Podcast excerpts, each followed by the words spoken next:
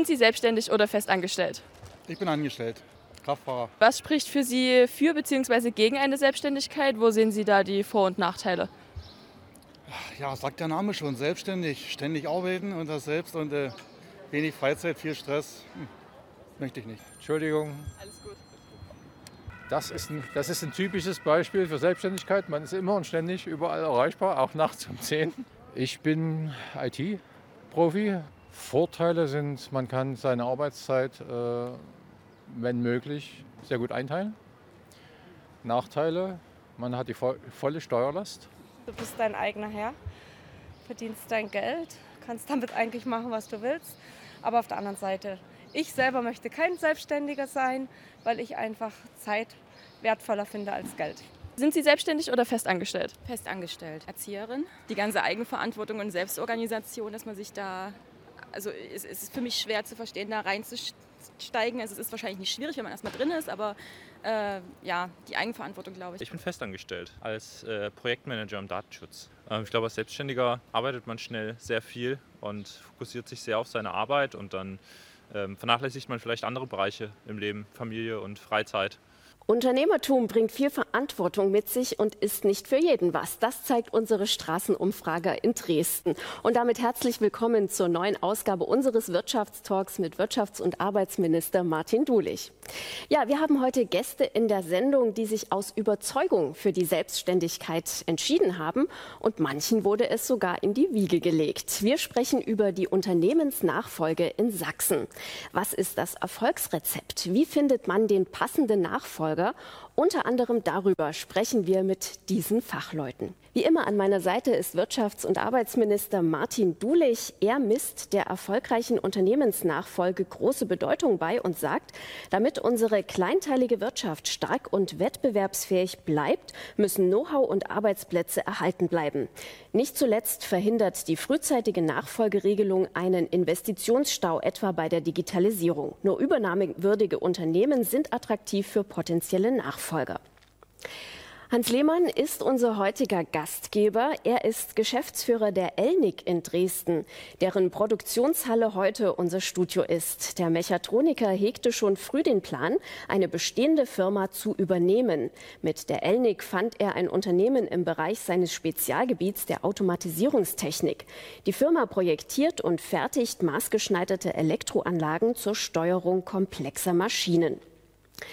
Dr. Katrin Burg ist Vizepräsidentin der IHK Dresden, die Unternehmen und Gründer bei der Unternehmensnachfolge berät und begleitet. Katrin Burg ist außerdem Geschäftsführerin der Diamonds Network Dresden, einer Agentur für Unternehmenskommunikation, ein inhabergeführtes Familienunternehmen, das sie mit ihren zwei Geschwistern gegründet hat. Michaela Wolf ist Dachdeckermeisterin und führt den Familienbetrieb in Annaberg-Buchholz in neunter Generation weiter. Das Unternehmen wurde 1770 gegründet und gilt als ältester Dachdeckerbetrieb in Sachsen. Sie ist Preisträgerin des sächsischen Meilensteins für die erfolgreiche familieninterne Nachfolge. Last but not least Arne Lass. Er ist Geschäftsführer der Bürgschaftsbank Sachsen. Sie unterstützt Unternehmen und Existenzgründer unter anderem durch die direkte Übernahme von Ausfallbürgschaften. Die Bürgschaftsbank und auch das sächsische Wirtschaftsministerium gehören zu den Ausrichtern des Wirtschaftspreises Sächsischer Meilenstein, der erfolgreiche Übernahmekonzepte auszeichnet. Ja, das sind unsere Gäste. Herr Dulich, warum ist die Unternehmensnachfolge ein so wichtiges Thema für die Wirtschaft in Sachsen? Man kann erstmal feststellen, dass für die Unternehmensnachfolge die Unternehmen selber zuständig sind. Die müssen ja ein Interesse daran haben, dass ihre wirtschaftlichen, erfolgreichen Aktivitäten fortgesetzt ähm, werden. Aber uns kann es ja als Staat und als Gesellschaft nicht, nicht egal sein, ob es eine Folge gibt oder nicht. Denn wir haben eine sehr kleinteilige Wirtschaft. Das heißt, wir haben viele, viele kleine und mittelständische Unternehmen, die eben auch Garanten dafür sind, dass es gute Arbeitsplätze gibt, die für wirtschaftliche Entwicklung und Erfolg stehen. Und ähm, auch allein aufgrund der demografischen Entwicklung stehen wir schon jetzt vor einer großen Welle von ungeklärten Unternehmensnachfolgen. Und es ist natürlich schwierig festzustellen, dass auf einmal ganz, ganz viele Unternehmen, die vielleicht marktfähig sind, die konkurrenzfähig sind, vom Markt verschwinden, bloß weil es keine Nachfolge gibt. Und deshalb haben wir ein großes Interesse daran, gerade wettbewerbsfähige Unternehmen zu unterstützen und zu stärken, die Unternehmensnachfolge eben auch zu gestalten und im besten Fall sogar durch die Unternehmensnachfolge auch zu wachsen, weil die Kleinteiligkeit unserer Wirtschaftsstruktur ist durchaus auch von Nachteil von Sachsen, denn wir brauchen größere Einheiten, trotz aller Flexibilität, die auch bei kleinen Unternehmen da sind ähm, oder da ist, wollen wir natürlich auch wirklich Unternehmen ähm, stärken. Ja, also bei aller Verantwortung, die die Unternehmen selber haben, wir haben ein Interesse daran, dass es wirklich gelingende Bedingungen gibt, dass Menschen sagen, ja, wir wollen uns selbstständig machen, wir wollen ein Unternehmen ähm, übernehmen oder auch innerhalb von Familien, ja, ich will in die Fußstapfen meiner ja. Eltern steigen. Wir haben ja heute in dieser Runde auch einige Leute versammelt, die eben mit daran arbeiten, dass so eine Unternehmensnachfolge erfolgreich wird. Unter anderem ist das die Bürgschaftsbank. Herr Lass, ähm, potenzielle Nachfolger stehen ja oftmals vor, der, vor dem Problem der Finanzierung so einer Übernahme. Man muss erst mal das Startkapital mitbringen. Ja, ähm, welche Möglichkeiten gibt es da? Also wir haben als Bürgschaftsbank die Möglichkeit, äh, Kredite abzusichern, wenn Sicherheiten fehlen. Ich sage mal, wenn, äh, und das ist ja durchaus gängiger Fall, dass äh, Unternehmensnachfolger, also die ein Unternehmen übernehmen, ich sage mal, am Anfang ihrer beruflichen Karriere stehen, sage ich mal, noch nicht so viel Eigenkapital äh, oder Sicherheiten vorhanden sind. Und wann kommen die Banken, kommen die Hausbanken auf uns zu, ich sag mal, und lassen sich das Risiko, was ja dann doch immer noch äh, auch mit so einer Übernahme verbunden ist, durch uns verbürgen und absichern. Das ist der eine Weg. Ich habe eben schon gesagt, Eigenkapital. Ich sag mal, wir sind auch unterwegs als mittelständische Beteiligungsgesellschaft hier in Sachsen äh, und äh, können dann auch fehlende Eigenmittel durch Beteiligungen an den Unternehmen, äh, ich sag mal, mit einbringen, sodass dann diese Unternehmensnachfolgen auf, ja, ich sag mal, festen Beinen stehen. Hm, ja, Frau Burg, ähm, vielleicht gucken wir mal erstmal auf die Zahlen ähm, in Ihrem ähm, Gebiet ähm, IHK Dresden oder äh, darüber hinaus. Wie viele Familienunternehmen in Sachsen suchen denn jährlich einen Nachfolger und ähm, wie oft gelingt das dann auch familienintern? Also das ist schon eine ganze Menge. Da äh, möchte man immer staunen. Das Institut für Mittelstandsforschung in Bonn geht davon aus, dass wir im Jahr 1500 äh, Unternehmen haben, die zur Übernahme anstehen. Das wären in Summe 7600 Unternehmen und da zählen eben tatsächlich auch nur die übergabewürdigen Unternehmen dazu, eben nach Größe und eben auch dann Ertrag. Äh, die Kammer selber hat auch ein paar statistische Auswertungen gemacht. Da geht man von einer etwas niedrigeren Zahl noch aus, aber das sind immerhin auch über 6100 Unternehmen, äh, die, äh, wo der Gesellschafter über 58 ist, der Hauptgesellschafter, es eben im Unternehmen aktuell noch keinen jüngeren Nachfolger gibt. Und das ist schon eine erhebliche Anzahl eben auch von nicht nur ganz kleinen, sondern eben tatsächlich auch größeren Unternehmen, äh, die dann einen Nachfolger, einen neuen äh, Unternehmenslenker sozusagen suchen. Es gelingt leider nicht immer ähm, familienintern. Also das ist erfahrungsgemäß sind das nur zwischen 30 und 40 Prozent der Unternehmen, die unternehmensintern übergeben werden können. Und da ist auch leider die Tendenz abnehmend. Ne? Also auch bei den Familien ist ja die Tendenz zu sehen, wir haben eben auch in Unternehmerfamilien weniger Kinder und ähm, da hat man eben auch nochmal geringere Chancen, eben, dass einer sagt, das ist meins, das würde ich gern machen. Denn irgendwo muss es natürlich auch passen. Also man kann es eben auch innerhalb der Familie nicht erzwingen, dass der, äh, der Jugendliche eben das Handwerk äh, toll findet, dass er da richtig Lust drauf hat oder dass er eben auch das unternehmerische Gespür hat ähm, und, und die Lust, äh, Verantwortung mhm. zu übernehmen. Beziehungsweise wenn man es erzwingen wollte, würde es ja auch nicht zum Erfolg beitragen. Genau. Ähm, da sind wir aber schon mittendrin im Thema, welche Möglichkeiten der Betriebsnachfolge gibt es denn überhaupt? Genau, also man unterscheidet eigentlich drei äh, große Gruppen. Das eine ist eben die familieninterne Nachfolge. Die hat natürlich sehr, sehr viele Vorteile, ähm, speziell eben, wenn es um Kapital geht. Sie können dann eben eine Übernahme über Erbschaftsregelung, Schenkungen äh, finanzieren. In der Regel tut man sich da etwas leichter. Aber wie gesagt, wenn das nicht möglich ist, ähm, dann wäre äh, noch die Möglichkeit, unternehmensinterne Nachfolge zu realisieren. Das heißt, dass Sie jemanden im Unternehmen schon haben, äh, der eventuell Interesse hat, also ob man das nur als Management-Buyout bezeichnet oder eben irgendwie sich einen Nachfolger schon über längere Zeit aufbaut, der dann die Möglichkeiten hat, das weiterzuführen. Und dann gibt es natürlich auch die Möglichkeit, wenn niemand da ist im Umfeld, ähm, das ganz extern zu machen, ähm, seien es nun Privatpersonen, die investieren wollen bis hin eben zu Finanzinvestoren. Also das können auch schon dann größere andere Unternehmen sein, die sich dann eben einen Anteil zukaufen. Auch die Möglichkeiten gibt es und das eben dann im Vorfeld zu prüfen, was kommt da für mein Unternehmen in Frage, das ist schon sehr wichtig, das sich sehr genau und sehr in Ruhe ähm, zu überlegen. Mhm. Zwei Beispiele für Unternehmensnachfolge haben wir ja heute in der Sendung. Ähm, Herr Lehmann, Sie sind heute unser Gastgeber, haben uns Ihre Produktionshalle als Studio geliehen sozusagen. Ähm, Sie haben sich mit Anfang 30 schon dafür entschieden, ähm, selbstständig zu werden, den Betrieb zu übernehmen. Was war denn Ihr Antrieb? Ähm, ja, also mein Antrieb ist tatsächlich so äh, eigentlich auch familiengesteuert gewesen. Also meine Familie ist auch äh, Unternehmer oder sind selbstständig und so hat man das vorgelebt bekommen.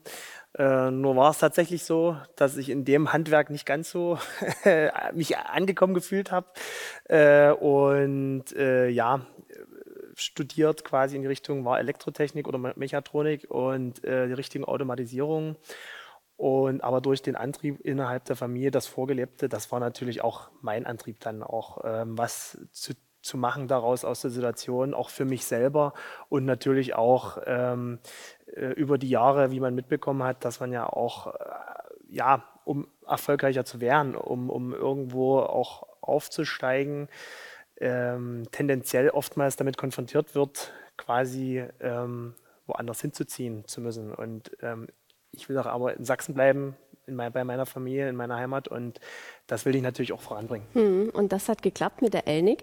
Ja, äh, Frau Wolf, äh, Sie haben den Familienbetrieb übernommen, familieninterne Nachfolge, das andere Beispiel. Äh, wir haben es gerade schon gehört, in neunter Generation, aber Sie sind die erste Frau in dieser Linie, äh, die den Betrieb übernommen hat. Ja, was war für Sie der Antrieb? Wie kam es dazu, dass Sie in den, den Betrieb eingestiegen sind? Also nach meinem Abitur habe ich mir natürlich Gedanken gemacht, was kann ich denn beruflich jetzt äh, bewirken. Ich wollte gern einen äh, nützlichen Beruf äh, ergreifen, um Menschen zu helfen. Ich war damals in ganz vielen verschiedenen äh, Hobbys involviert und äh, musisch und sportlich und künstlerisch und ach, ich hätte mir so viel vorstellen können, ist heute immer noch so.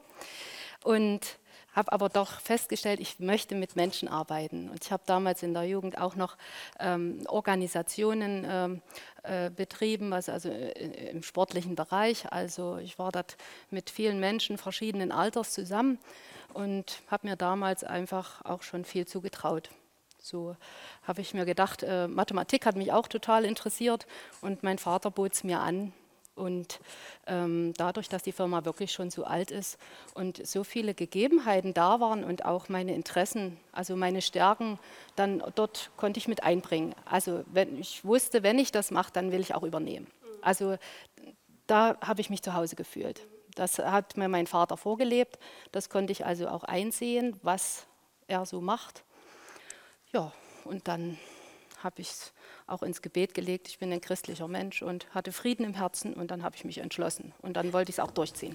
Bis zum Schluss und ich habe es nicht bereut. Das ist gut. Also Absolut. beides Mal, das, das elterliche Vorbild hat doch schon äh, den Weg da so ein bisschen vorgeebnet. Ja, und wir haben jetzt gerade das Beispiel aus dem Handwerk gehört. Und ich habe vor der Sendung mit dem Hauptgeschäftsführer der Handwerkskammer Dresden, Dr. Andreas Brzezinski, gesprochen, wie denn die Situation der Unternehmensnachfolge in, in seinem Kammerbezirk ist. Und wir hören mal rein, was er gesagt hat. Dr. Brzezinski, wie viele Unternehmensnachfolgen stehen in den kommenden Jahren im Kammerbezirk Dresden an? In den kommenden fünf Jahren stehen bei uns im Kammerbezirk ca. 3.000, 4.000 äh, Unternehmensnachfolgen an, von den insgesamt 22.000 äh, Mitgliedsbetrieben, die die Handwerkskammer Dresden repräsentiert. Welche Probleme ergeben sich für die Handwerksbetriebe, wenn die Nachfolge nicht rechtzeitig geregelt wird? Es ist äh, natürlich so, dass die Unternehmen äh, Nachfolger brauchen, dass die, damit sie fortgeführt werden.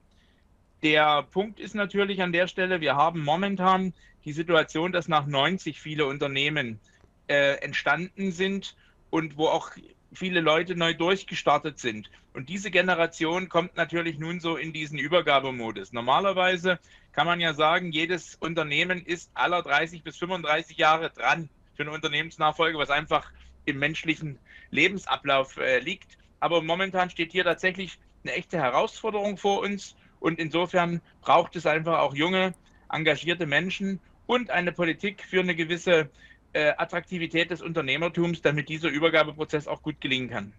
Die Handwerkskammer Dresden bietet ja Nachfolgeberatungen an. Wie häufig werden diese in Anspruch genommen und was sind die gängigsten Probleme, die den Unternehmen und Existenzgründern unter den Nägeln brennen?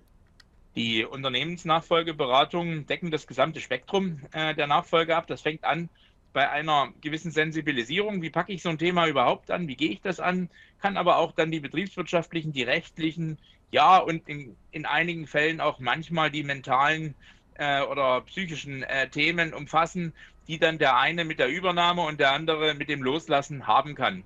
Wir bieten die Rechtsberatung ebenso an, wie auch die Unterstützung bei einer Betriebsbewertung für die Mitgliedsunternehmen, dass man also auch bei der Kaufpreisermittlung seitens der Handwerkskammer Dresden Unterstützung gibt.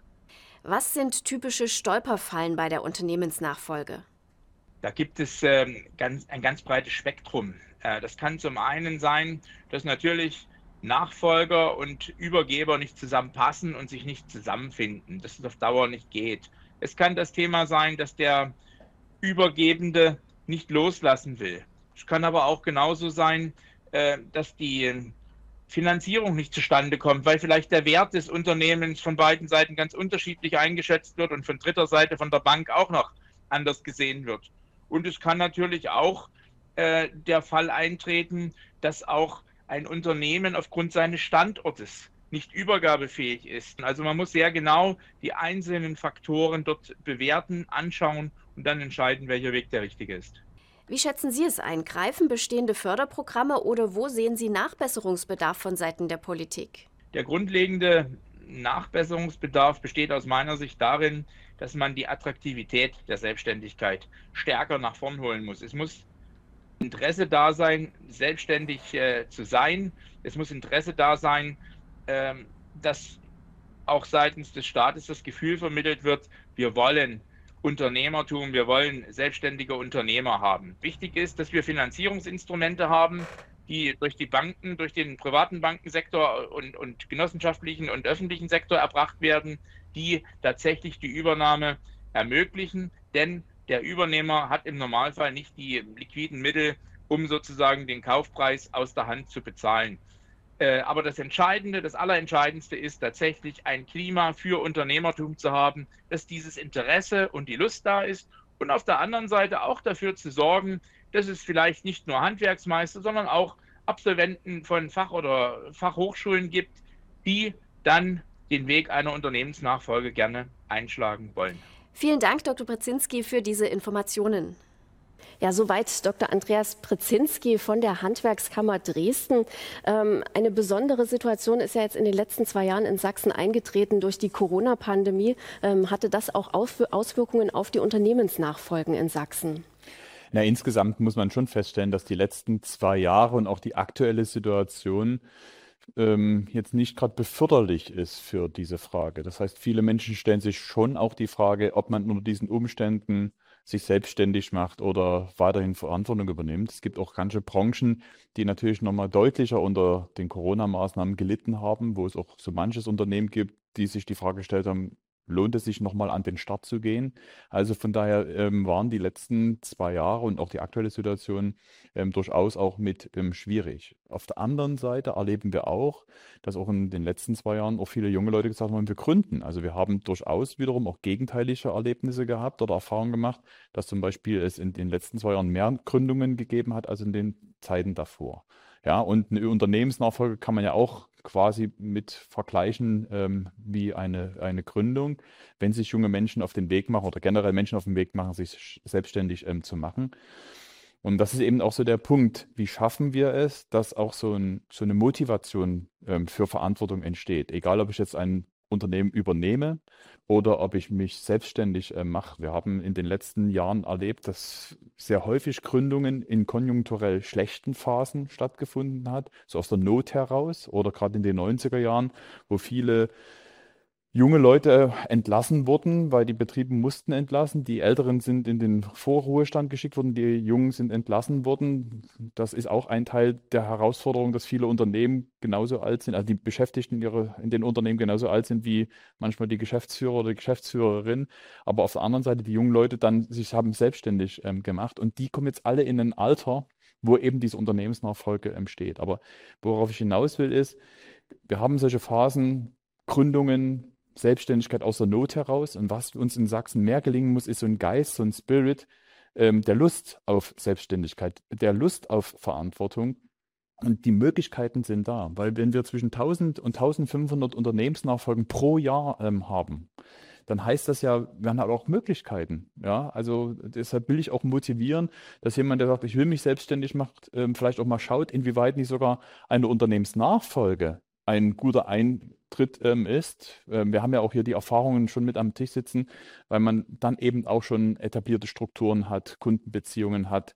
Es ist etwas anderes, das zu nutzen, als wenn man komplett neu beginnt. Und die Chancen sind so gut wie noch nie. Okay, die Chancen sind so gut wie noch nie. Ähm, Herr Lehmann, Sie haben aber trotzdem ähm, keinen einfachen Start gehabt. Ne? Wir haben es jetzt gerade vor der Sendung gesagt, genau vor anderthalb Jahren war es eigentlich fast, dass genau. Sie übernommen haben, also mitten in der Corona-Pandemie. Wie haben Sie es erlebt? Schwierig auf jeden Fall. Äh schon alleine deswegen, äh, weil man ja erstmal selber reinkommen muss. Also da ist quasi der, das, was extern sozusagen noch als zusätzlichen äh, äh, Problematik da auf einen zukommt, äh, kann man in dem Zusammenhang sehr, sehr schwer greifen, muss man sagen. Also das, äh, da ist Corona das eine. Heutzutage haben wir noch andere Thematiken dann, äh, Liefersituationen und so weiter. Also da äh, ist vielleicht auch an der Stelle der Vorteil, dass ich noch zum äh, Altgeschäftsführer guten Kontakt habe und natürlich auf die äh, Erfahrung zurückgreifen kann. Ne? Aber auch da äh, bekommt man das Feedback oder auch, äh, dass man sagt, das hat so wurde das in den letzten 10, 20 Jahren ist das natürlich noch nie erlebt worden und da ist es natürlich schon mhm. schwer.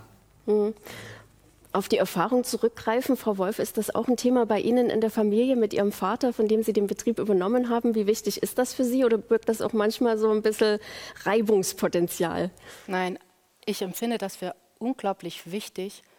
Ich vergleiche das ein bisschen mit Fahrradfahren lernen.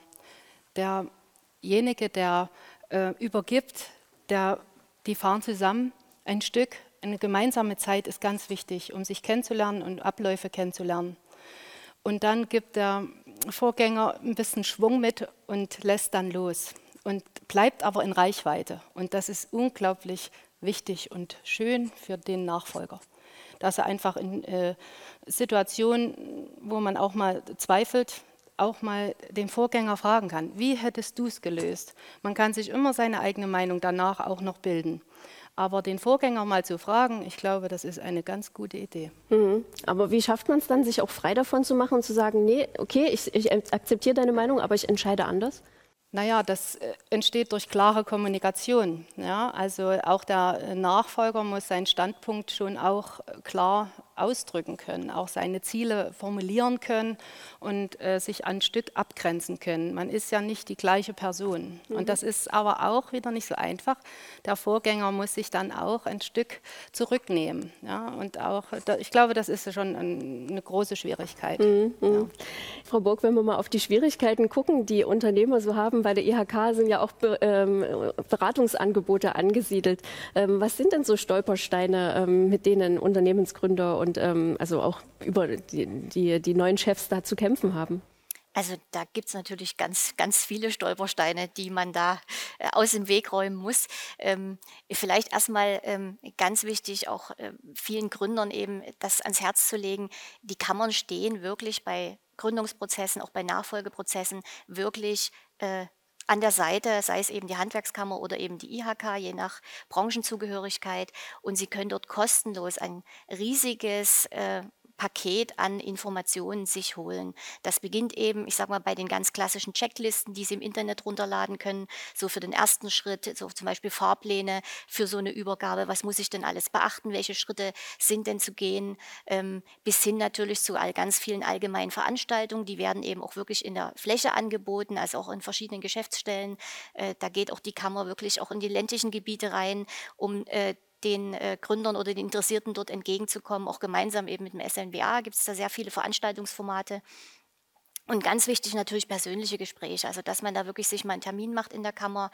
Äh, die Kammer ist da ein neutraler erster Experte, der sich das erstmal anhört und sagt, okay, äh, wie ist die Situation, was gibt es für Möglichkeiten. Die können dann auch interne Experten ranholen über Rechtsfragen, über Finanzierungsfragen und dann einfach wirklich so ein bisschen eine Richtung geben, wo kann es denn hingehen, also wo kann man denn diesen Prozess begleiten.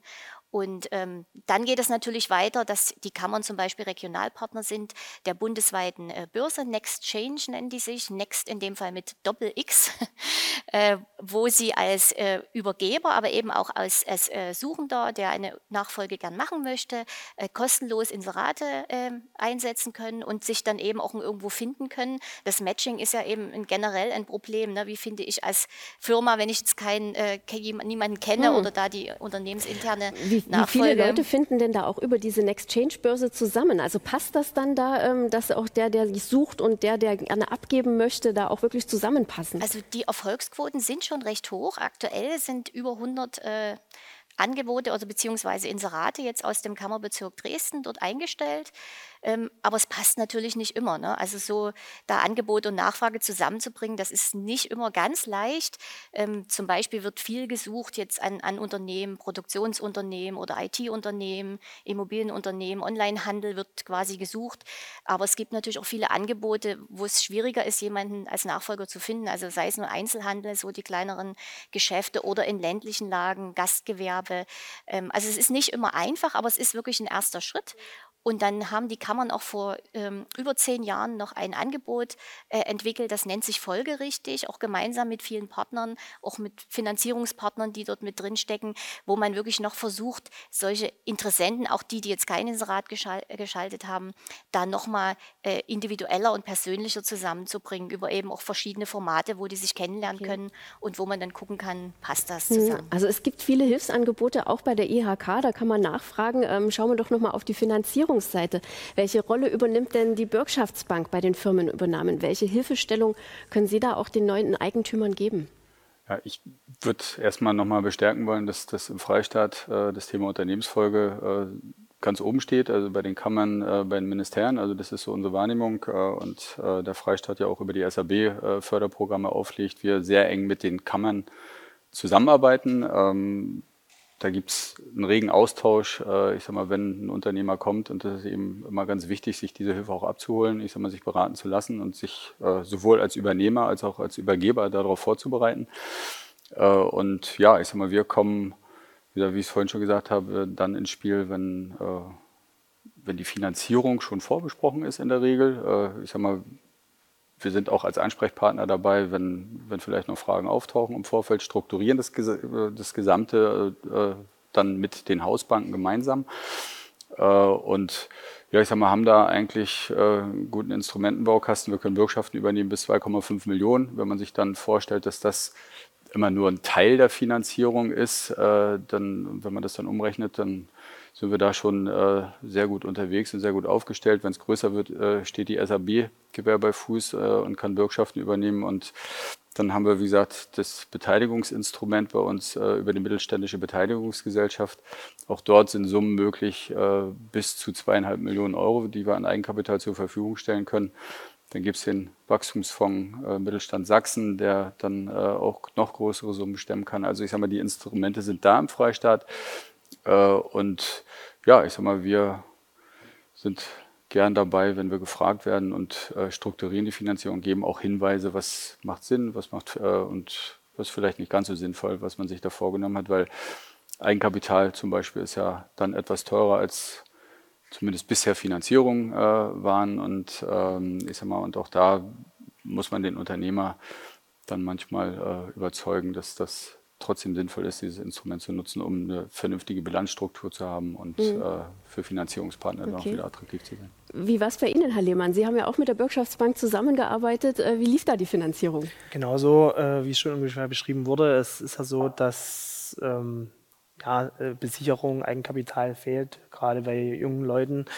Und äh, da muss man beraten werden, da kommt man ins Gespräch. Also ähm, da war wirklich die IHK, die BBS äh, an der Seite oder an meiner Seite und hat mich da auch wirklich, äh, ja, man muss einfach sagen, an die Hand genommen und auch mal gesagt, worauf man zu achten hat. Und ähm, ja, auch zusammen ein Konzept erstellt wurde, dann auch zusammen mit der Hausbank äh, das Ganze aufgestellt wurde, bis hin dass es eben erfolgreich umgesetzt wurde. Ja. Mhm. Also durchaus äh, positive Erfahrungen gemacht. Dann. Ja, das ist so. Ja. Mhm. Also ähm, man hatte sonst kaum eine andere Chance, ähm, da sowas mitzunehmen oder, oder dieses, das Wissen dafür zu bekommen. Also das ist ja auch so eine Sache, äh, im Studium sagt einem das keiner.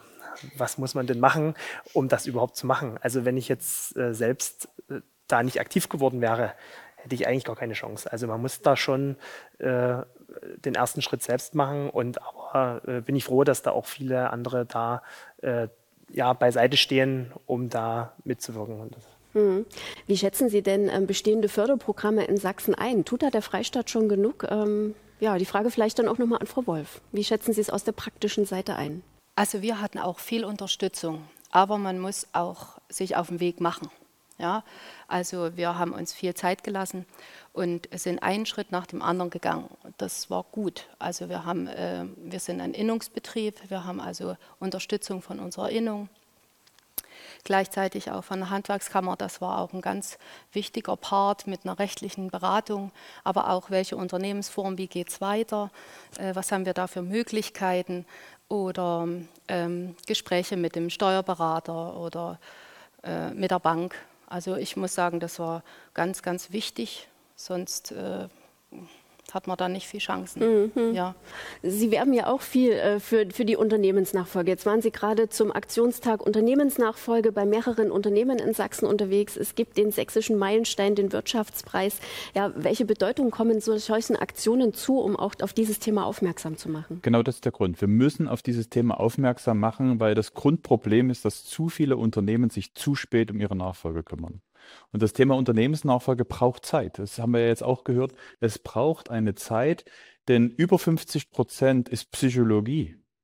Das ist jetzt nicht nur die harten Fakten, dass man einen Vertrag macht und die Steuerrechtsfragen und ähm, andere juristische Fragen klärt, sondern für jemanden, der ein Unternehmen aufgebaut hat, sein Lebenswerk mit drinne steckt. Auch die Größe zu haben, Abstand zu nehmen, abgeben zu können, das passiert doch nicht von heute auf morgen. Ähm, das ist auch ein Prozess. Sich überhaupt die Frage zu stellen, ist man denn, also ja, also normalerweise müsste man zehn Jahre ungefähr rechnen, von dem ersten Gedanken bis hin zur Übergabe. Will man sich denn schon mit Mitte 50 aufs alten Teil vorbereiten? Und eh, deshalb Psychologie ist ein ganz entscheidender Faktor und ist nicht zu unterschätzen. Und nicht wenige Unternehmensnachfolgen scheitern genau an dieser Frage nicht an Formalien. Genauso eben auch, dass jemand sagt, das ist mein Lebenswerk und auch eine Erwartung hat, dass dann sozusagen der Ertrag des Unternehmens eigentlich die Rentenversicherung ist, aber die schnöden Zahlen dann was anderes ähm, darstellen. Und dann jemand auch sagt, nee, ich kann doch nie zu dem Preis ähm, veräußern, das ist doch meine Rente und so etwas. Das sind auch ganz einschneidende Dinge und sich darauf vorzubereiten, das braucht Zeit. Und deshalb schaffen wir immer auch Öffentlichkeit für das Thema, damit eben auch Bewusstsein bei Unternehmerinnen und Unternehmern entsteht, sich rechtzeitig mit dieser Frage zu beschäftigen, weil wer sein Lebenswerk wirklich vollenden will, der muss zeitig genug damit anfangen. Der muss eben auch genau diese Schritte ähm, bedenken. Und wir müssen eben auch die Vielfalt an Möglichkeiten ähm, deutlich machen. Ähm, ne, wir hatten ja gehört, dass ähm, egal, ob man jetzt familienintern oder betriebsintern das regelt oder jemand von außen ähm, ähm, kommt, sich mit diesen Möglichkeiten auseinanderzusetzen. Und ähm, ich glaube, was auch nicht zu unterschätzen ist, auch Psychologie, das ist die Frage, welche Kultur strahle ich eigentlich aus? Das kenne ich auch als Spitzenpolitiker, wo auch meine Tochter sagt, so wie du arbeitest, will ich nicht leben. Und viele Unternehmer denken ja auch, dass wenn sie sozusagen von früh um sechs bis nachts arbeiten und, und so weiter, sich aufopfern für ihr Unternehmen, ihr Lebenswerk, dass das vielleicht für die nachfolgende Generation erstrebenswert ist. Aber die wollen vielleicht genauso Familie, Beruf, also Familie und Unternehmen, Freizeit, Partnerschaft unter den Hut bekommen und so etwas. Also das heißt, es hat auch damit zu tun, welche Unternehmenskultur leben wir vor. Und auch dort brauchen wir ein Umdenken, ähm, dass eben wir eben, das meine ich mit Lust an Selbstständigkeit, Lust an Verantwortung, eben auch das auch ausstrahlen. Darum sage ich, Ganz viel hat mit Psychologie zu tun und deshalb brauchen wir auch eine Öffentlichkeit für dieses Thema, damit man auch die Zeit dafür mhm. hat. An dieser Stelle können wir gleich noch mal weiter diskutieren. Bin ich auch gespannt auf Ihre Meinungen zu diesen Themen. Aber wir schauen noch mal auf ein Erfolgsbeispiel aus Sachsen. Und zwar ähm, haben wir die, den Familienbetrieb Bela Fritsche Heizung, Bad und Service ähm, besucht. Und da steht jetzt, stand jetzt eine Firmenübernahme an. Wir schauen mal rein, wie es dort gelaufen ist. Ich habe mich 2018 aus dem Bauch heraus entschieden, zu Herrn Fritzsche zu gehen. Man ja, das eine oder andere Angebot lag hervor. Man hätte auch woanders hingehen können. Das war auch nicht der finanzielle Aspekt, sondern das war einfach so diese menschliche Art, die mir da gegenüber gesessen äh, ist. Ja, das war von Anfang an eine vernünftige Ebene gewesen. Wo dann der eventuelle potenzielle Übernehmer da war, ging es ja auch für die Situation, sagen wir wollen weitermachen oder es wird weitergemacht. Dann ist er abgesprungen, dann sind sie an mich herangetreten. Ich habe mich entschieden, die Firma zu übernehmen durch den sozialen Aspekt der Mitarbeiter gegenüber, dass man das jetzt schade gefunden wäre, die Firma erstmal A zu schließen, durch die jahrelangen Erfahrung, die sie haben mit den 50 Jahren oder über 50 Jahren. Der Vorteil für eine Übernahme des Betriebes ist einfach so, dass du Stammkunden hast, die, wenn alles gut geht, mit dir zufrieden sind, auch weiter mit dir arbeiten. Die Mitarbeiter sind vorhanden. Das ist ein eingespieltes Team. Dann hast du Werkzeug, einen Firmensitz, das du nicht extra aufbauen musst, äh, zusätzlich irgendwelche Gelder aufnehmen musst. Das ist so ein bisschen der Vorteil, wenn man eine Firma übernimmt. Ich wurde schon öfters gefragt, ob es Probleme gab. Ich habe da jetzt äh, keine Probleme feststellen können für mich in der Übernahme, in der Kreditverhandlung mit der Bank. Das war mit der Handwerkskammer vorbereitet. Ich glaube, das ist äh, ein bisschen schwierig, dann in ein gestandenes Team äh, reinzukommen und dann zu sagen, ich bin jetzt der Chef. Und durch diese Erfahrung vorher war es wichtig gewesen und auch gut so, dass die Leute das von Anfang an akzeptiert haben. Die neue Rolle als Chef, aber gleichzeitig habe ich versucht, das auch äh, so wie vorher zu sein. Letztendlich zwar Vorgesetzter, aber trotzdem auf einer vernünftigen Ebene, Augenhöhe ist für mich da sehr wichtig, dass man miteinander diskutieren kann, aber trotzdem nicht die Grenze überschreitet, Chef und Angestellter. Ja, das war ein Erfolgsbeispiel aus Sachsen, wie die Unternehmensnachfolge laufen kann. Ähm, wir schließen an an unsere vorherige Diskussion. Herr Dullich, Sie haben gerade gesagt, bis zu zehn Jahre sollte man für die Unternehmensnachfolge einplanen und das wirklich langfristig regeln. Wie ist denn Ihre Erfahrung, Frau Wolf? Äh, wie lange hat das bei Ihnen gedauert? Es kommt mir unglaublich lang vor. Ich war auch äh, seit äh, 1998 äh, in die Firma als Lehrling eingestiegen. Somit habe ich also ähm, die Firma kennengelernt, also die Menschen, die Mitarbeiter und auch mein Vater als Chef. Und das ist ähm, sehr gut gewesen. Letztendlich haben wir uns also ein Jahr Zeit gegeben für diese ganzen Übergangsprozesse. Und das war ziemlich wichtig, denn ich als Nachfolger habe mich schon gefragt, kann ein Einzelunternehmer, der über 20 Jahre das Zepter gut in der Hand hatte, und das war auch richtig so, ähm, das so abgeben. Ja, geht das? Ich habe ja auch äh, Kollegen, die das, äh, die das schon auch äh, als andere Erfahrungen gemacht haben. Ja. So ähm, haben wir uns ein Jahr gegeben und ich habe meinen Vater gebeten, dass ich Entscheidungsgewalt bekomme, aber noch unter seiner Führung. Wenn es richtig brennt, dann drückt er auf die Bremse. Das ist gut und er hat mir den Raum wirklich gegeben. Also das war Bilderbuch. Ja. Und somit konnte ich mir es auch vorstellen dann, die Firma wirklich zu übernehmen mit richtig reinen Herzen, ohne große Zweifel, weil ich gesehen habe, mein Vater schafft das. Und, äh, und ich aber auch. Ja? Also das war, es gibt einen auch selbst Mut, wenn man dann diesen Raum bekommt für Entscheidungen und äh, sieht, die Firma läuft das glaube ich. Ja, Herr Lehmann, Sie haben vorhin schon gesagt, der, der Altunternehmer ähm, steht Ihnen auch noch mit Rat und Tat zur Seite. Sie können da noch mal auf den Rat zurückgreifen. Ähm, also da eine gute Kommunikation scheinbar. Ähm, wie ist das mit dem, mit dem Rest der Belegschaft gelaufen? Sie haben hier 30 Leute.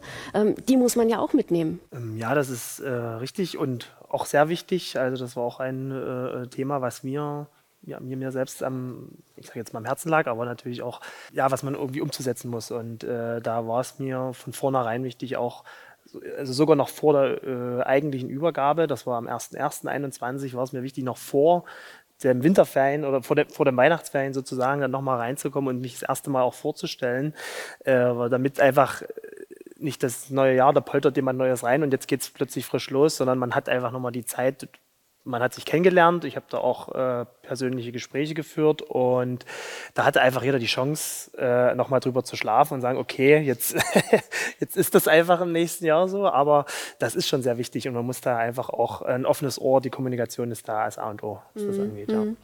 Also zwei Beispiele, wo es gut gelaufen ist, Frau Burg. Ähm, ist das äh, Standard oder ähm, knirscht es da auch manchmal? Also das ist leider nicht der Standard. Also das sind zwei ganz tolle Projekte, sage ich mal, wo es natürlich vorzeigemäßig geklappt hat, aber es klappt eben leider nicht immer. Also äh, wie Herr Duli schon sagte, das, äh, die Psychologie spielt eine große Rolle. Das fängt damit an, dass äh, bei Familiennachfolgen zum Beispiel das Personal die neue Person nicht akzeptiert. Ne? Also da gibt es Fälle, da spricht dann zum Beispiel der Vorarbeiter eben immer noch mit dem alten Chef, den ruft er zu Hause an und akzeptiert eben die Kinder dann in irgendeiner Weise nicht. Das kann passieren. Ne? Sie, es kann genauso sein, dass eben auch ich sag mal, der, der jüngere Unternehmer einfach merkt, ähm, es ist ihm zu viel, ne? also diese Verantwortung zu übernehmen. Wir haben das ja in den ersten Beiträgen gehört, dass das eben nicht jeder will. Ne? Und dass er dann merkt, Mensch, ich habe jetzt doch einen Druck, eine Belastung, ich habe Mitarbeiter, um die muss ich mich kümmern.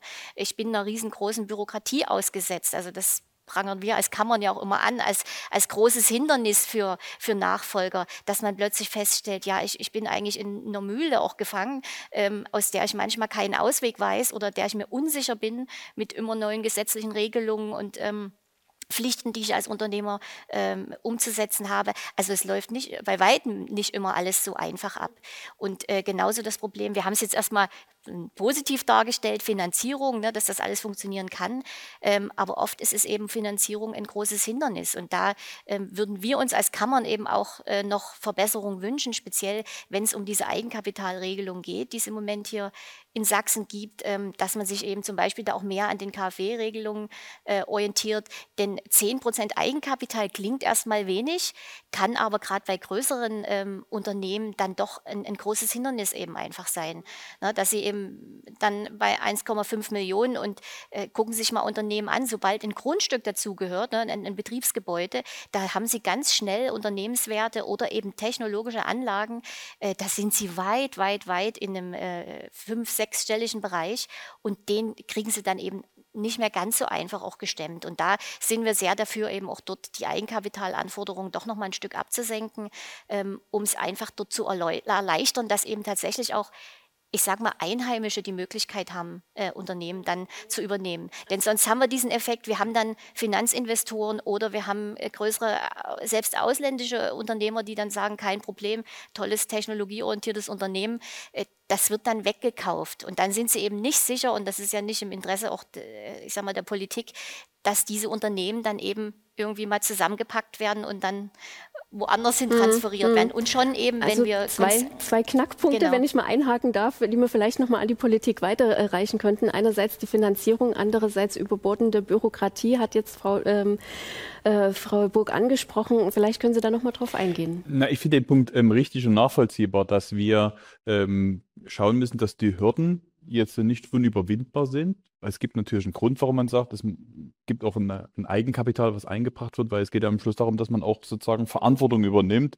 Und das ist natürlich auch die Frage, wie viel Geld bringe ich mit ein. Aber Sie haben es ja sehr treffend beschrieben, dass es eben auch mal Vermögenswerte ähm, gibt, die dann schnell bei einer Eigenkapitalquote zu einer Größe werden, die dann eben jemand nicht so ähm, leicht stemmen kann. Deshalb ist es richtig, dass wir uns diese Regelung nochmal genau anschauen und ähm, sozusagen handhabbar machen, ohne die Verantwortung damit äh, wegzunehmen von denjenigen, ähm, die es tun.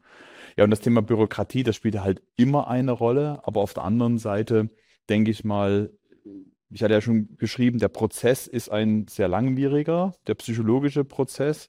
Natürlich sind da auch viele formale Fragen zu beantworten von der Übergabe und so weiter. Das wird ohne bestimmte bürokratische Hürden zu überwinden auch nicht leistbar sein. Mhm. Aber ich denke, es ist inzwischen ein gutes Netzwerk in, in Sachsen entstanden durch die Kammern, durch die ähm, ähm, Banken, ähm, die Bürgschaftsbank, die, die Sächsische Auffahrbank, unseres, um sozusagen mit diesem Unterstützernetzwerk äh, Wege zu ebnen, vor allem, dass eben Unternehmen, egal ob jetzt auf der Übergeberseite oder Übernehmerseite, so eine Begleitung haben, dass sie nicht jedes Mal sozusagen von vorne anfangen, sondern eben auf die Erfahrungen, ähm, die es in Sachsen gibt, ähm, schon mitsetzen können.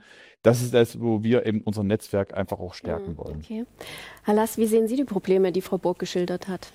Also ich, ich will es mal positiv ausdrücken. Also ich glaube, dass, die Unter dass viele Unternehmer in Sachsen sich tatsächlich auch langfristig damit beschäftigen, mit, mit der Unternehmensnachfolge. Wir haben ja jetzt auch eine Generation, das ist vorhin schon mal angesprochen worden, ich sage mal, der Gründer aus den 90er Jahren, aus Anfang der 90er Jahre, die jetzt äh, ja alle so nach und nach kommen und äh, ihre Unternehmen übergeben möchten und wollen. Ich, äh, ich nehme so wahr, dass ich sage mal, alle Netzwerkpartner, ich habe schon mal gesagt, die Kammern, das SMBA und auch die Banken großes Interesse daran haben, diese Unternehmensnachfolgen zu finanzieren.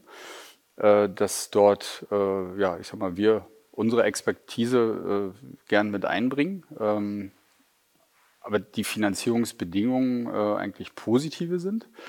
Äh, mit ja, ich sag mal, dem Thema Eigenkapital, das ist eben angesprochen worden, das, das, da kann ich mich nur anschließen. Das äh, ist sicherlich etwas, wo man dann auch als MBG an die Grenzen irgendwann stößt. Also ich sag mal, das, da, da müssen wir nachjustieren, das müssen wir uns angucken. Und das ist ja auch schön, dass die Unternehmenswerte mittlerweile so hoch sind in Sachsen, äh, dass man dieses Thema überhaupt hat. Also ich sag mal, das, äh, das ist ja das, das Positive daran. Äh, und ja, eine Hürde ist es dann eben, äh, ich sag mal, den Übergeber und den Übernehmer dann, äh, ich sag mal, dass die beiden sich auf den Kaufpreis dann auch verständigen. Ne? Das ist äh, die psychologische Komponente auf der Übergeberseite. Ich sag mal, der sagt, ich habe hier 30 Jahre meines Lebens investiert, habe von 6 Uhr morgens bis nachts um 10 gearbeitet und äh, das ist jetzt meine Rente, habe mir nichts gegönnt. Äh, und das ist auf der anderen Seite der, der Übernehmer, der, für den das Ganze natürlich finanzierbar bleiben muss. So, und äh, da gibt es ja Berechnungsmethoden und Wertermittlungen, wie, wie man so einen Unternehmenswert bestimmen kann. Das ist dann am Ende des Tages nicht immer der, der dann auch erzielt werden kann. Ähm, das funktioniert in Regionen wie Leipzig, Dresden, äh, Chemnitz, glaube ich, noch ganz gut. Und dann haben wir, und das ist eben auch eine Herausforderung hier in Sachsen, natürlich die, die, den ländlichen Raum da ist es nicht ganz so einfach. Äh, ich sag mal, das, das muss man auch sagen und das, das nehmen wir auch wahr, dass, dass dort jemanden zu finden, der ein Unternehmen übernimmt. Und wenn es die Bäckerei mit fünf Leuten ist, also das ist, glaube ich, schwierig. Äh, und da stellen wir fest, dass es einen Trend gibt, dass auch bestehende Unternehmen, ich sag mal, diese Unternehmen übernehmen, ich sag mal, aufkaufen. Ähm, und das sehen wir sehr positiv, weil da gibt es Synergieeffekte. Ähm, und das ist ja auch vorteilhaft, wenn jemand, der aus der Branche kommt und äh, sich dort auskennt, einen zweiten Standort hat, einen dritten Standort hat äh, und die Dinge dort weiter betreibt und aufbaut, weil wie gesagt, am Ende des Tages reden wir, reden wir hier über Arbeitsplätze, reden über das Steueraufkommen in Sachsen. Und äh, das, das, sehen wir als Herausforderung. Aber nochmal auch die Hausbanken, unser Partner, dass das hier möglichst in Sachsen bleibt, das, was hier geschaffen worden ist und nicht von externen aus anderen Bundesländern übernommen wird. Mhm. Ja. Aber es ist tatsächlich auch so eine Kulturfrage, also was Sie schon angesprochen hatten. Ähm, wir haben leider eben, ich sage mal generell in Deutschland nicht so eine Gründungskultur und so eine Offenheit auch fürs Scheitern. Also deswegen äh, sind da viele, äh, scheuen sich davor, eben so ein Risiko einzugehen. Wir haben eigentlich eine, eine Gründungstätigkeit von unter zwei Prozent, weit unter zwei Prozent teilweise. Ähm, während man in anderen Kulturen, Amerika zum Beispiel, sind sie zwischen fünf und zehn Prozent der Bevölkerung, die sich an eine Gründung oder eine Nachfolge oder überhaupt an unternehmerische Tätigkeit äh, herantrauen und damit haben sie natürlich nochmal ein ganz, ganz anderes Potenzial. Und das, denke ich, ist eben wirklich auch eine wichtige Aufgabe, da in der Öffentlichkeit das Bild des Unternehmers auch mal ein bisschen gerade zu rücken, weil äh, viel in den Medien, der ist der Unternehmer, ist eigentlich so der Manager, ne? Der, das sind eigentlich gar keine Unternehmer, äh, die man da darstellt. Und da müssen eben wirklich auch Beispiele auch in die Öffentlichkeit, die sagen, ja, es macht Spaß, es macht auch mir Freude, ich würde auch nie wieder was anderes machen, als selbstständig zu sein, auch mit den vielen Schwierigkeiten, die damit zusammenhängen, aber dass wir eben wirklich auch da die Leute ermuntern zu sagen, probiert es, das, traut euch daran, gerade auch Frauen, ne? also Frauengründer aus meiner Erfahrung sind immer super vorbereitet und, und besonders erfolgreich eben dann auch, weil die Frauen sich das sehr gut überlegen, ob sie das machen wollen und äh, würden, weil sie eben auch was aufs Spiel setzen, Familie. Also da müssen wir wirklich was tun, dass da bei uns auch die Gründerkultur einfach, ähm, dass sich das ein bisschen öffnet und sich mehr Leute dann rantrauen, als in die sichere, sage ich mal, Angestellten-Tätigkeit zu gehen. Die Gründerkultur wurde ja schon mehrmals angesprochen. Es hat ja selbst die kleine Straßenumfrage am, am Anfang gezeigt, dass sich wirklich nicht viele Leute das zutrauen und das wollen. Ähm, ja, was hat bei Ihnen den Unterschied gemacht? Wie schon gesagt, also es ist ja auch ein längerer Prozess bei mir gewesen. Ich bin ja jetzt nicht mit 30 aufgeschwacht und gesagt, jetzt, jetzt muss ja was passieren, sondern da ist es sicherlich auch zwar vielleicht die zehn Jahre ins Land gegangen, ähm, hatte sicherlich in den zehn Jahren nichts mit Elnig am Hut. Man ist sicherlich irgendwo parallel gelaufen und hat gesagt, ja, das ist ja erstmal eine Idee, dass ich das unbedingt will oder, oder dass ich das will.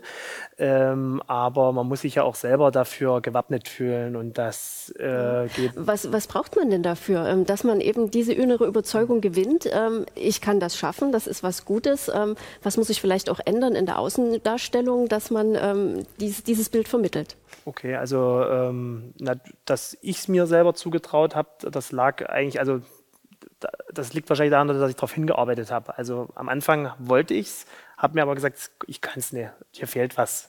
Und das fängt eigentlich äh, mit äh, dem Karriere oder beruflicher Ausbildung und so weiter, also überhaupt der Ausbildungsweg an, dass man sagt, okay, das, was man jetzt hier hat, das macht einen auch Spaß, das, damit kann ich mich identifizieren. Und im Nachhinein habe ich auch noch eine äh, quasi äh, betriebswirtschaftliche äh, Ausbildung dann mir selber, äh, also, also einfach noch abgeschlossen. Das hat mir niemand gesagt, sondern das wollte ich einfach, weil ich genau wusste, das ist ein Punkt, den brauche ich dafür. Und das hat mir das auch gezeigt, dass es eine, damit ich dort weiterkommen kann. Und äh, nach Abschluss äh, der Ausbildung äh, pra äh, praktisch äh, war es dann auch so, dass ich dann zu mir gesagt habe, jetzt kann es losgehen, jetzt gehe ich aktiv fragen und in die Richtung und da ging das auch wirklich mit der Seite Next Change, wurde schon angesprochen, so ging das letztendlich los und äh, so sind wir auch quasi mit dem Altgeschäftsführer von Enig zusammengekommen mhm. letztendlich. Mhm. Ja. Unternehmensnachfolge, eben auch dieses Gründertum äh, mehr in den Vordergrund bringen. Ähm, welche Erfahrungen haben Sie damit gemacht? Welche, welche äh, Erfahrungen würden Sie auch weitergeben? Also man braucht auf jeden Fall Kampfgeist, Durchhaltevermögen und man muss wieder aufstehen. Das ist der Unterschied. Wer liegen bleibt, da wird nichts. Also man muss wieder aufstehen und Mut fassen und positiv denken. Einfach die Einstellung ist schon A und O. Man muss positiv eingestellt sein. Man erwartet etwas Gutes. Und dann wird es auch gut. Und wenn man Niederschlag ist, das, das reißt uns jetzt auch nicht total. Es geht immer irgendwie weiter. Es gibt Lösungen. Und wer Lust auf Herausforderungen hat, der schafft das auch. Der schafft das. Man darf aber sich auch nicht zu schade sein, äh, auch mal seine Mitarbeiter zu fragen, wie würdet ihr denn das Problem lösen?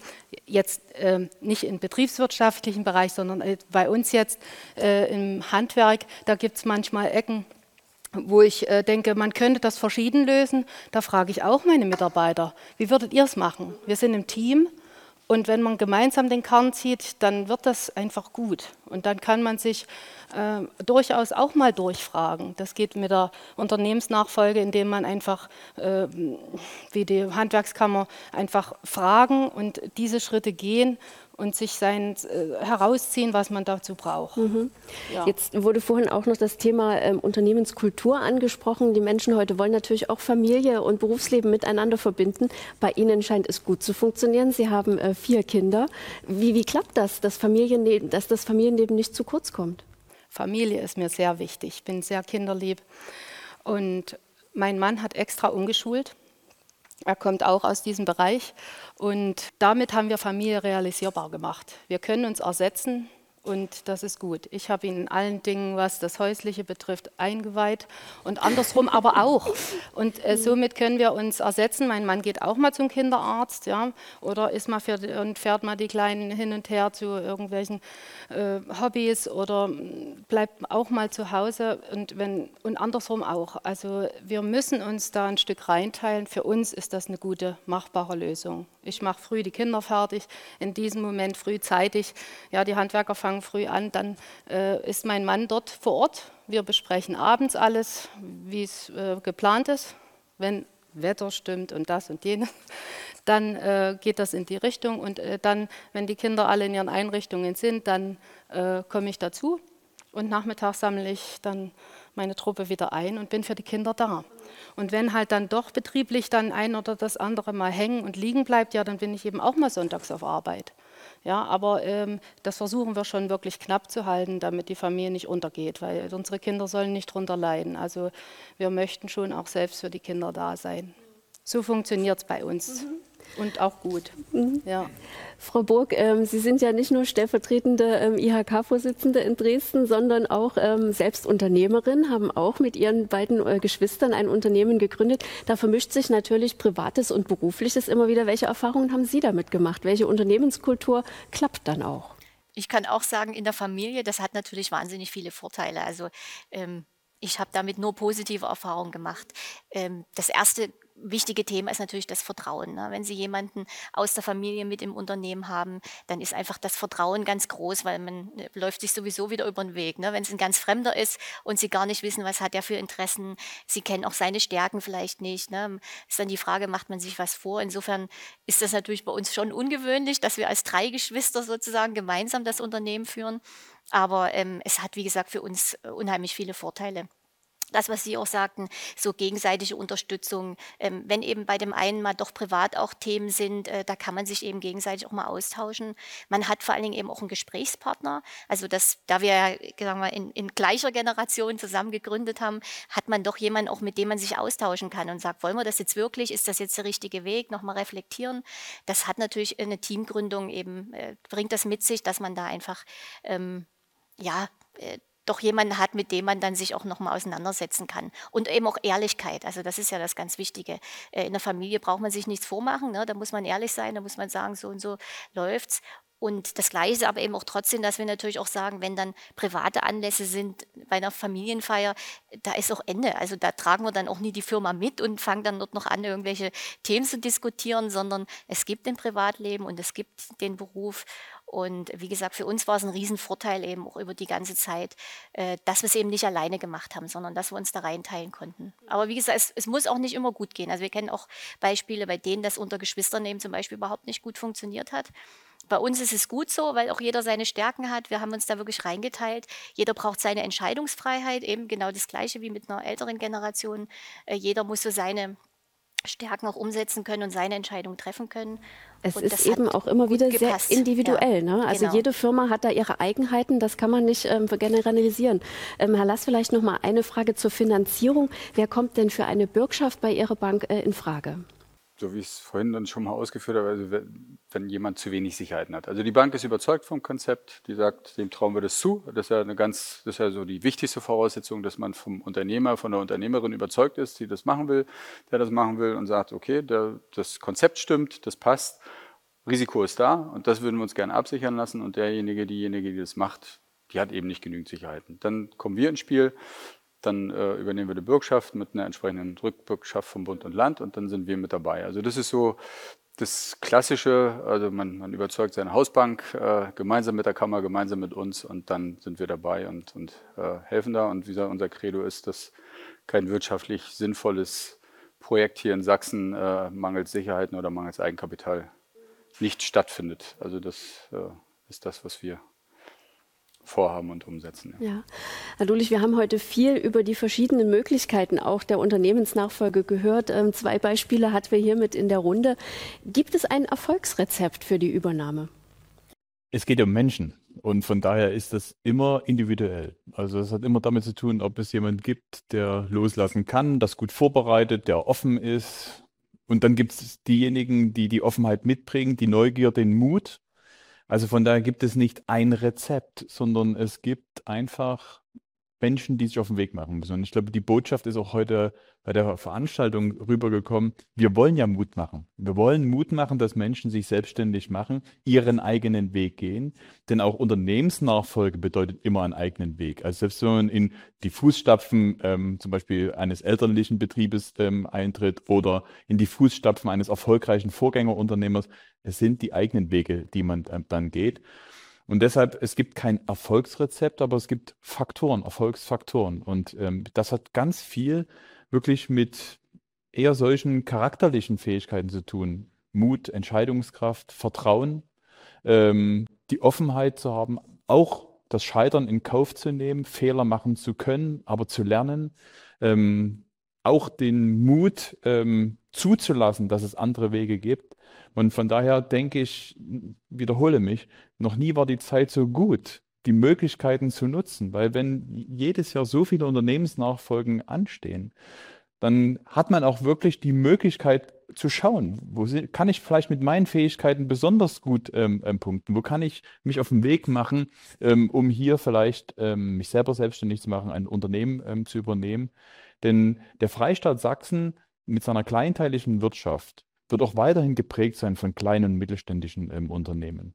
Und wir leben gerade in sehr angespannten Zeiten. Das wird auch sicherlich für uns jetzt sehr anstrengende Jahre werden aufgrund der furchtbaren ähm, Kriegsauseinandersetzungen in der Ukraine, die eben globale Effekte, Stichwort Inflation, Energiepreise, äh, mit sich ähm, bringt. Umso wichtiger ist es, dass es nach wie vor Menschen gibt, die eben sagen, wir bleiben bei unserem Mut. Wir packen an, wir gehen in die Selbstständigkeit, weil wir wollen ja als Freistaat Sachsen auch in fünf, in zehn Jahren sagen können, wir sind ein gutes Land, wo man gut sicher leben und arbeiten kann, wo man Unternehmen führen kann, wo man erfolgreich ähm, sein kann.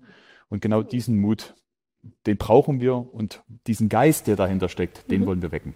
Man muss sich nur auf den Weg machen. Vielen Dank, Herr Dulich. Ja, und das war unsere Runde zur Unternehmensnachfolge in Sachsen. Als nächstes folgt bei uns eine Sonderausgabe im Sommer. Wir machen eine Sommerpause und melden uns dann im Herbst mit aktuellen Wirtschaftsthemen zurück. Wir freuen uns, wenn Sie dann wieder dabei sind. Bis dahin, tschüss.